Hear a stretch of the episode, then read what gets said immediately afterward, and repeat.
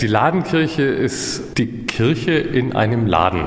Wir als evangelische Kirche haben diesen Laden erworben und möchten hier unser kirchliches Leben stattfinden lassen. Wenn man auf den Parkplatz zum Supermarkt fährt, muss man direkt an unserem Schaufenster vorbei und so hoffen wir, dass wir da auch sozusagen Laufkundschaft bekommen und die Leute hier gerne reinschauen. Also mal kein neuer Friseur oder Dönerladen, sondern eine Ladenkirche. Noch fehlen im 50 Quadratmeter großen Raum Lampen, Anstrich und Inventar. Ende des Jahres soll alles fertig sein. Neben Gottesdiensten, die dann hier an einem großen Tisch gefeiert werden sollen, ist noch vieles mehr geplant. Dass man zum Beispiel, wenn Menschen einkaufen gehen, hier für die Kinder was anbietet. Es sind vorstellbar meditative Geschichten oder schlichtweg die Präsenz des Pfarrers an zwei Tagen in der Woche zu bestimmten Uhrzeiten.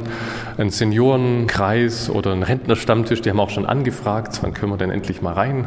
Also ganz verschiedenste Veranstaltungen. Und gibt es in der Ladenkirche dann noch was zu kaufen? Kaufen wird man vielleicht was können. Also wir haben eine Kooperation mit dem Weltladen angedacht und wir können uns vorstellen, dass man dann entweder zu bestimmten Zeiten einen Weltladencafé oder einen Schrank haben, wo man es erwerben kann.